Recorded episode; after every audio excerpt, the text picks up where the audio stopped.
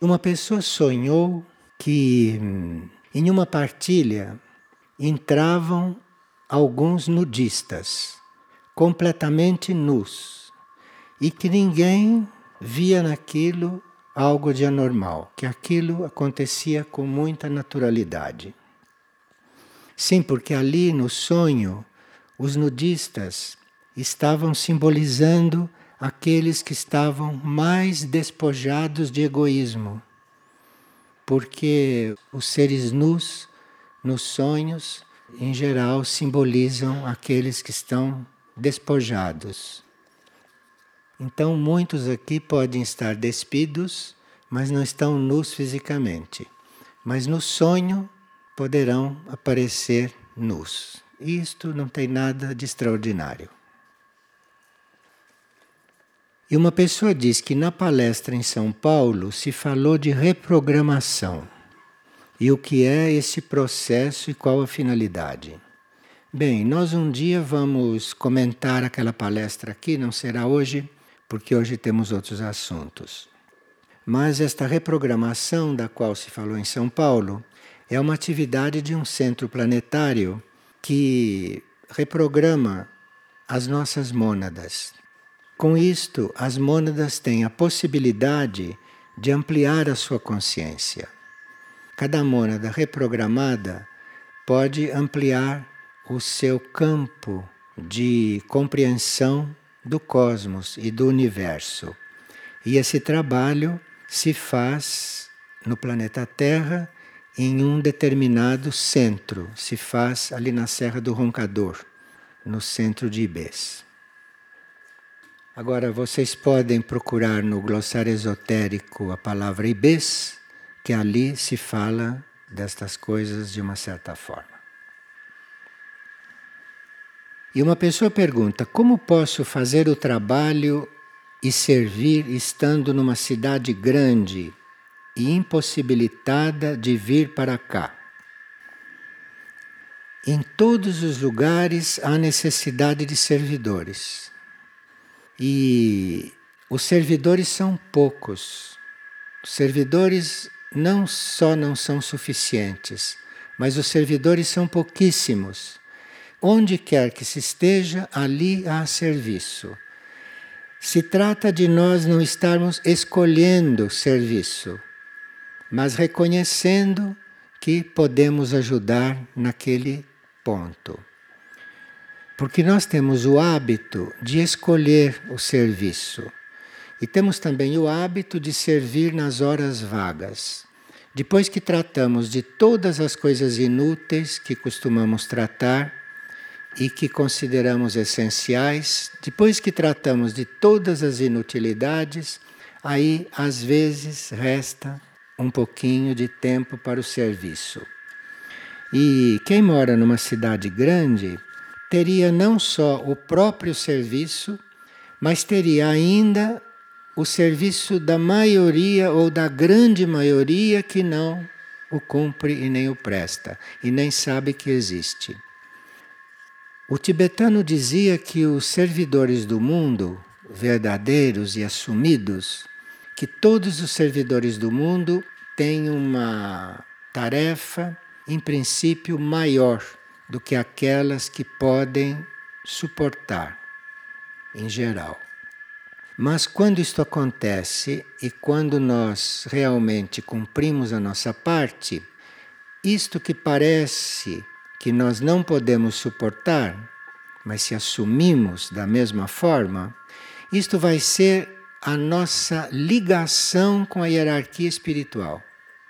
Porque a hierarquia espiritual não vai deixar nenhum servidor sincero afundar no trabalho. Quando nós já fizemos tudo o que podíamos e mais um pouco, aí a hierarquia espiritual vem colaborar para que aquilo seja cumprido. O excesso de serviço, entre aspas, é a grande oportunidade de colaboração da hierarquia espiritual no nosso trabalho. E uma pessoa está perguntando por que nós chamamos Mirnajá de reino. Por que, que está escrito nos livros Reino de Mirnajá? Qual é o significado dessa palavra reino? Por que Minajá é um reino? Porque aqui na superfície da terra, reino é um lugar onde tem uma rainha com coroa, um velhinho também com coroa, com séquito. Isso é que é reino aqui na mente humana. Mas o que nós chamamos de um reino é um setor da vida universal. É uma etapa, é um campo de evolução. É uma palavra que foi muito desvirtuada.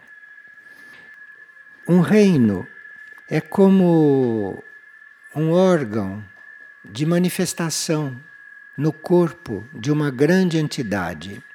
Então, uma grande entidade desenvolve consciências, desenvolve atributos, e aquilo parece setores.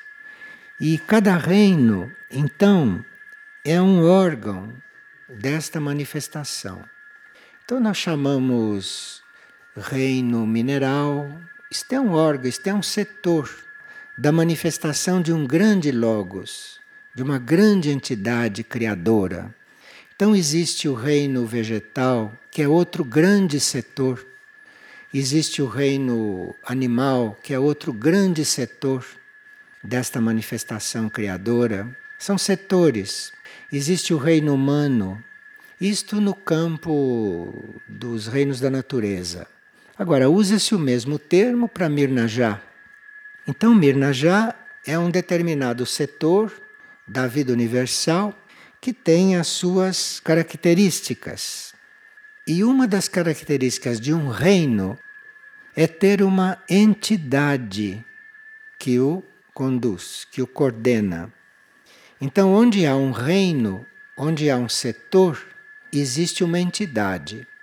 Então, para cada reino da natureza existe uma grande entidade. E para Mirnajá, se é um reino, também um setor, existe lá uma grande entidade. Todo reino tem uma grande entidade. Agora, a diferença entre esses reinos verdadeiros, que têm estas entidades dirigindo, e esses reinos da terra, que têm esses homens e essas mulheres arrastando roupa, não é? A diferença é que esses aqui não sei o que fazem. Dizem que governam, etc. Mas a verdadeira entidade que conduz um reino transmite para o reino o padrão universal que ele deve manifestar.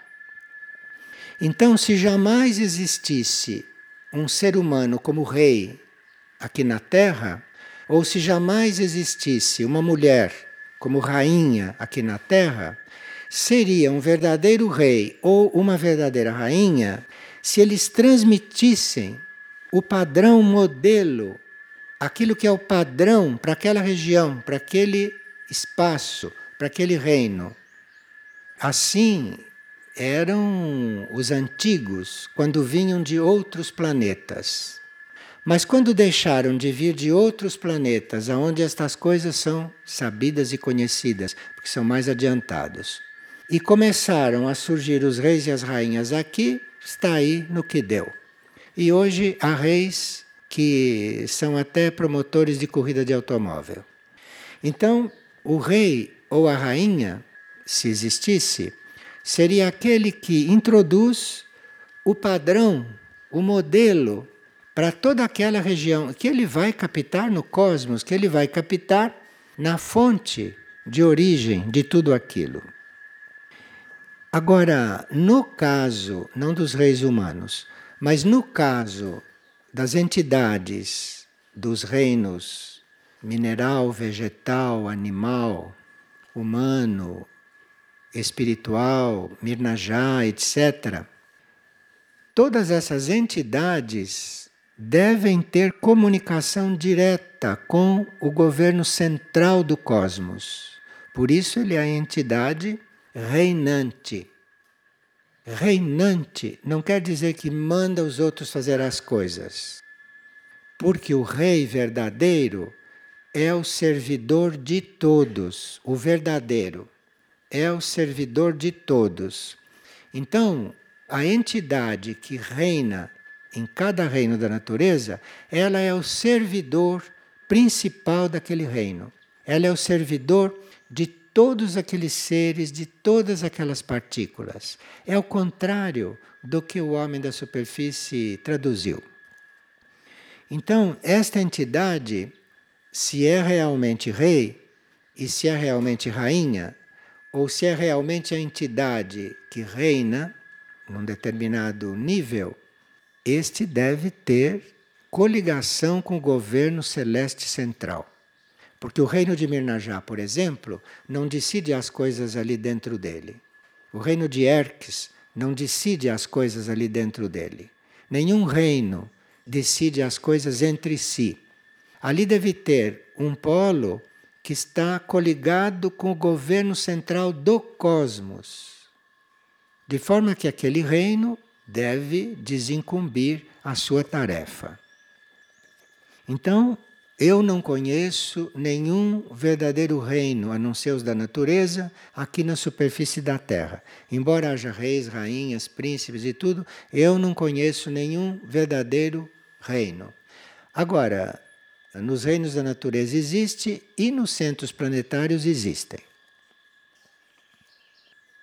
E uma pessoa diz que havia uma grande busca nele, um grande entusiasmo e que o tempo foi passando, que isso se esvaneceu. E hoje ela diz que se sente perdida e o que ela pode fazer? É porque você estava entusiasmado. Sempre que você está entusiasmado, tome cuidado, porque o entusiasmo acaba. Então, se você estava buscando por entusiasmo, você ia mesmo buscar até certo ponto, depois ia parar, porque o entusiasmo se esvazia. A gente não deve fazer as coisas por entusiasmo. Quando a gente se sente muito entusiasmado, se fosse sábio, iria se controlar para acabar com aquele entusiasmo. Porque no entusiasmo você faz muitas coisas além daquilo que é as suas possibilidades, daquilo que é a sua verdadeira tarefa, tudo através do entusiasmo. Entusiasmo é uma coisa emocional mental. E isso deve ser refreado, isto deve ser controlado, porque sempre que você está muito entusiasmado, quer dizer que você dali a pouco vai perder o entusiasmo. E aí tudo vai acabar. Uma pessoa está perguntando se nós podemos colher flores para comer. Quando nós colhemos uma flor, nós estamos interrompendo a manifestação dela. O reino vegetal criou as flores, assim como o reino mineral criou as pedras preciosas. As pedras preciosas não seriam para a gente dependurar no corpo. As pedras preciosas são a maior manifestação do reino mineral a Deus, a criação, a divindade. E as pedras preciosas do reino vegetal são as flores. Com as flores, nós estamos lidando com a maior oferta que o reino vegetal pôde dar a Deus, pôde dar à lei criadora. Então, para você colher uma flor e comer, isto depende da educação de cada um. Tem pessoas cuja educação permite isto. E outras pessoas têm uma educação que não permite mais isto. Depende do cultivo da pessoa. Não é nem educação. Depende do quanto ela é cultivada. Assim como tem uma pedra cultivada, tem uma pessoa cultivada. E ela pode não ser cultivada. Então ela come uma flor como se comesse um vegetal que não é flor. Então, se nós colhemos uma flor para comer, nós estamos interrompendo essa oferta do reino a Deus.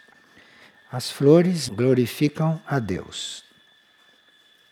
Seria o mesmo que um musicista cria uma obra divina com a música e você come aquilo, em vez de ouvir. Ou olhar para a flor em vez de olhar. Porque a flor você olha, e se você olha realmente com gratidão, respeito, você se eleva. Ela ajuda você a se elevar. Ela te eleva. É que nós olhamos as flores com os olhos comuns, normais, nem percebemos mais as flores, ou hoje gostamos até de flores artificiais, que são feitas na floricultura, enxertadas com outras cores, enfim. O homem degenera tudo que toca, em geral. Então, é o mesmo que você comer uma música. A música foi feita para você ouvir, foi feita para entrar pelo seu ouvido. Uma flor foi feita para entrar pelos seus olhos, ou para entrar pelo seu olfato, porque ela, além da beleza visual, ela tem o aroma. E aquilo também faz parte daquilo que ela doa. E tudo isso, olhar a flor, sem fazer a flor murchar, né? Porque tem gente que tem um olho que faz as flores murcharem. Então aí você vê e é elevado. E nós teríamos que ter os reinos nessa conta. Porque aí estaríamos mais unidos com os reinos, estaríamos colaborando mais com os reinos, estaríamos mais conscientes da presença dos reinos. Você colher uma coisa que pode não colher é algo. Agora, você usar o reino vegetal para fazer medicamentos, isto faz parte do serviço do reino vegetal. Porque o reino vegetal, de todos os reinos da natureza, é o que mais serve. O reino vegetal, de todos, inclusive do reino humano, nem se fala. O reino vegetal é aquele que mais cumpre o propósito, é o que mais serve. E nós, ainda por não tratarmos o reino vegetal corretamente, desconhecemos tudo o que o reino vegetal poderia estar nos dando porque todas as enfermidades que existem na superfície da Terra têm cura, não há nenhuma que não tenha cura. E muitas ainda não têm cura porque nós não descobrimos no reino vegetal o elemento de cura daquela enfermidade. Isso é o pagamento que nós temos por não termos respeito por aquele reino. Então você colhe flor, você põe flor no vaso, você oferece flores a Deus com o chapéu dos outros, né? Porque você mata a flor para oferecer. É todo um processo doentio. Então aí você não pode mesmo ter permissão para entrar no conhecimento total do reino vegetal. Então, o reino vegetal foi aquele que mais se expressou, que mais serviu que mais cumpriu entre todos aqui neste planeta e é um dos que não são totalmente conhecidos, que podiam estar ajudando mais e caberia a nós descobrir. Num centro espiritual, ou entre seres que fazem o trabalho espiritual, estas coisas deviam ser bem elementares, bem primárias. Aqui uma pessoa já há alguns dias perguntou a respeito de Melquisedeque e nós ficamos de falar um pouco sobre isto, porque isto é um nome muito imantado, é um nome muito magnético e muito misterioso também. E este som, este nome, esta vibração, tudo que tem incluído neste nome nos traria um grande desenvolvimento. Esse nome é um dos mais ricos e é tão antigo, é uma antiguidade tão grande que já o implantou, que o colocou na consciência humana, que nele estão misturadas muitas coisas. Ele é tão antigo que Muitos não sabem se é um mito ou se é alguém que realmente existiu. Muitos têm essa dúvida. Neste caso, muitas coisas em torno deste nome misturam mito e verdadeira história, verdadeira coisa acontecida. E começamos a definir Melquisedeque como um rei e um sacerdote, um personagem muito misterioso da Bíblia. Mas Melquisedeque já vinha de muito antes. Esta coisa vinha de muito antes na consciência da humanidade. Esse de muito antes, que se saiba, é da época da Atlântida. Na Atlântida já havia a consciência de Melquisedeque. Quando, depois da Atlântida, nós tomamos consciência de novo disso, ou reformulamos esta consciência, aí ele aparece como rei e como sacerdote. Agora, tenha ou não existido sempre, ou tenha existido como mito às vezes e depois na realidade física, ele é um símbolo isto é que é importante, não é se existiu ou não, ou como e aonde, o que foi, se foi rei, isso não tem a menor importância. Porque o que ele representa realmente, e por isso é grande, misterioso, quase indefinível, o que ele representa realmente são as hierarquias divinas desempenhando tarefas aqui. Isto é o que ele representa é um representante das hierarquias divinas. Agora, se isto está o tempo todo no plano físico ou não, ou se de repente tem um rei que chamam de Melquisedeque, isto são coisas totalmente misteriosas e que nós podemos sim saber até certo ponto, não? Se tivermos uma via interior para saber dessas coisas. Mas historicamente, ou por dedução, não dá nem para entrar no assunto. Agora, durante a humanidade primitiva, e humanidade primitiva tanto era na Lemúria, quanto tinha também humanidade primitiva na Atlântida, como tem humanidade primitiva hoje, não? Então, quando isto foi percebido, ele estava representando essas hierarquias divinas no governo da humanidade primitiva. Era um representante. E daí algumas pessoas ou alguns seres ou alguns teólogos, não, consideram Melquisedeque um dos nomes de Deus. E quem considera Melquisedeque como um dos nomes de Deus pode não estar errado. Mas aí depende de como você vai considerando. E isso, por ser misterioso e por sempre se saber que já existia, então isto tornou-se uma ordem secreta antes da era cristã, antes de começar o cristianismo. E nessa ordem secreta de Melquisedeque havia mágicos.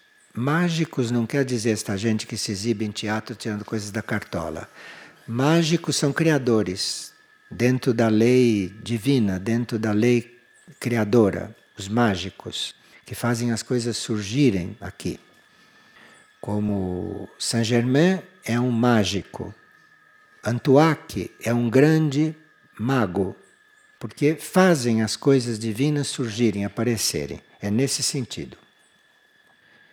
E essa ordem de Melquisedeque existiu realmente, dizem que existe até hoje, talvez nos planos interiores, internos. Talvez nos planos internos se encontre uma ordem, ordem de Melquisedeque, pode ser. Então, segundo alguns, é a mais elevada de todas as ordens que já surgiu sobre a Terra, segundo alguns. E ordens, você sabe que houve muitas, não? Mas a ordem de Melquisedeque não se compara com nenhuma outra ordem que existiu aqui. E na ordem de Melquisedeque, na ordem de Melquisedeque, os seus componentes no plano físico ou fora do plano físico eram seres graduados em mistérios. Na ordem de Melquisedeque não havia nenhum diletante em mistérios, não havia nenhum aprendiz em mistérios. Se a ordem existiu no plano físico, era uma ordem de iniciados. E se a ordem existe nos planos internos, são seres graduados em mistérios. É uma ordem inigualável. Porque nas outras ordens existem seres de todos os níveis.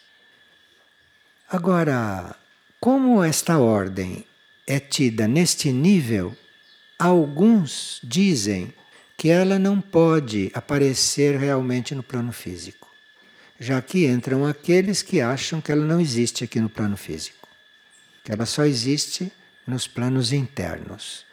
E aí, a mente mais atual talvez prefira essa versão, que não existe ordem de Melquisedeque aqui hoje, mas que existe nos planos internos. Uma coisa que se sabe dessa ordem, seja onde for que ela esteja, uma coisa que se sabe é que ela tinha o fogo como seu tema. Era uma ordem em torno do fogo e que conhecia, lidava com o fogo e que era também o fogo, de forma que o fogo era conhecido por alguém. O fogo para nós é uma coisa que queima, nada mais. Mas na ordem de Melquisedeque, não. Os membros da ordem de Melquisedeque sabem o que é o fogo e lidam com o fogo. Fogo é o seu tema, o fogo é o seu instrumento. Por isso é tão importante porque lida com o fogo monádico, lida com o fogo do regente, lida com o fogo em todos os níveis superiores de consciência. E o homem tem em si o fogo também. Tem em si o fogo. Tem um fogo que dizem que sobe pela coluna e que chega até a cabeça, numa certa etapa da evolução. Então, o homem tendo fogo como coisa tão importante, tem a ver com esta ordem. Por isso sabe da existência desta ordem. Sabe da existência desta ordem. E claro que os ocultistas veem Melquisedeque de uma forma, os hebreus veem uma outra versão, os atlantes viam de outra forma, nós não sabemos como os atlantes viam Melquisedeque. Nós sabemos como depois da Atlântida se vê. Mas provavelmente na Atlântida podiam ter visto de uma maneira mais precisa. Agora, sempre foi tido como também um símbolo de justiça, não só como um tema, um símbolo de fogo, mas também um símbolo de justiça. E claro que os seres que na superfície da Terra teologaram, não é? os seres que na superfície da Terra estudaram, se aprofundaram, pesquisaram ou tiveram contatos, né? consideram Melquisedeque o máximo sacerdote. O sacerdote máximo conhecido neste planeta é tido Melquisedeque. E os teólogos se perderam nessas coisas, não? E hoje as coisas estão mais confusas. Agora, aqueles que aprofundaram num certo sentido, dizem que na Atlântida ele foi o primeiro avatar da fraternidade branca. Aí a gente já tem a fraternidade branca como uma coisa também relativa, segundo a nossa compreensão, mas na Atlântida ele era tido como o avatar desta fraternidade. Então, logo que houve uma manifestação Melquisedeque na Atlântida, foi recebida como avatar, como o enviado da fraternidade branca, como ela era compreendida na época. E, portanto, até hoje, quem estuda essas coisas considera Melquisedeque o mestre número um. E nós temos que nos preparar para ver na energia Melquisedeque uma maestria nunca vista, acima de qualquer outra que já surgiu na Terra. Essas coisas podem servir para a gente colocar a mente em coisas fora do trivial. Porque a nossa pobre mente humana está totalmente acorrentada no trivial. Porque a nossa mente humana pode estar no trivial, claro que tem que estar, como você pode não colocar a mente né, no trivial, ficaria uma, um caos, uma desordem. Mas a mente humana se habituou muito ao trivial. E certas mentes humanas vão ficando embotadas através da encarnação porque não saem do trivial, não saem das coisas óbvias. E à medida que a mente vai ficando inerte, por não sair das coisas triviais, ela vai ficando cada vez mais lenta e cada vez mais adormecida para aquilo que não é trivial. Quando a mente foi feita não para ficar no trivial, quando a mente aprendeu manejar alguma coisa, seja no plano material, seja no plano astral, seja no plano mental, quando a mente aprendeu a manejar alguma coisa, ela já deve estar buscando outros manejos, outras coisas. Ela deve estar saindo daquilo que é o comum, daquilo que é o normal, e aí que está a mente desperta, a mente inteligente, a mente sadia. Porque não vai sair do normal e não vai sair do comum para degenerar. Vai sair do comum para o incomum, uma coisa de mais qualidade. E isso a mente não está habituada, pelo contrário. Vocês podem experimentar, propor para a mente humana uma coisa. Se aquilo não está numa linha a qual ela já está acostumada, se aquilo não está numa linha na qual ela se sente segura, ah, não quer não. Não quer porque ela não sabe no que vai dar. Então é uma mente embotada, completamente embotada. E essas coisas fora da crônica, não essas coisas fora da vida do dia a dia, fora das notícias, não? Porque essas notícias que vocês ficam sabendo, isso não é nada de novo. Isso foi assim muito antes da guerra de Troia, já era assim desde, desde o início. Isso que dizem novidade, notícia, furo de informação, isto sempre foi assim desde o começo do mundo. Essas mesmas coisas. E a mente está voltada para isto, porque se ilude com isto. Então se ilude que está aprendendo alguma coisa porque está sabendo o que se passa no mundo e leva cada lição, vocês viram, não é? Quantas lições a mente leva? A mente humana seguiu regras de economia como verdadeiros dogmas inspirados. E hoje, o maior teólogo da economia disse a todo mundo na televisão que ele errou que ele errou tudo. Não quero repetir o nome porque está ligado a uma azura que é melhor não estar. Então, ele errou tudo. E nós que ouvimos isso, de quem ajudou isso tudo a se consolidar, continuamos na mesma economia. Vocês percebem como somos lentos, como a mente é lenta. Um dos responsáveis principais pela manutenção desse tipo de economia no mundo diz que errou e tudo continua do mesmo jeito. Não mudou coisa alguma depois que ele disse isso. Então, as pessoas que ouvem, ou as pessoas inteligentes, já sabem, se não sabiam ainda até hoje, se é que não sabiam, ou faziam que não sabiam, já sabem que vivem uma coisa errada. E continua, tudo continua. Estão vendo que a mente humana? Cuidado, muito cuidado. Pegue isto, fique bem concentrado nela, convença de que ela deve ir para dentro e coloque esta mente num nível mais alto. Coloque esta mente no teu ser interior, no centro da tua consciência. Leve essa mente para lá. Socorra esta mente socorra esta mente. Leve esta mente de onde ela está para outros planos, outros níveis. Não é fácil. Não é fácil. Mas esse é um trabalho de hoje. Pegar esta mente e colocar lá dentro. Porque a uma certa altura o interno responde e ajuda. E aí começa a mandar também cura para esta mente. E assim como, segundo os, os tais, errou-se tudo na economia, eu realmente não sei o que está certo aqui.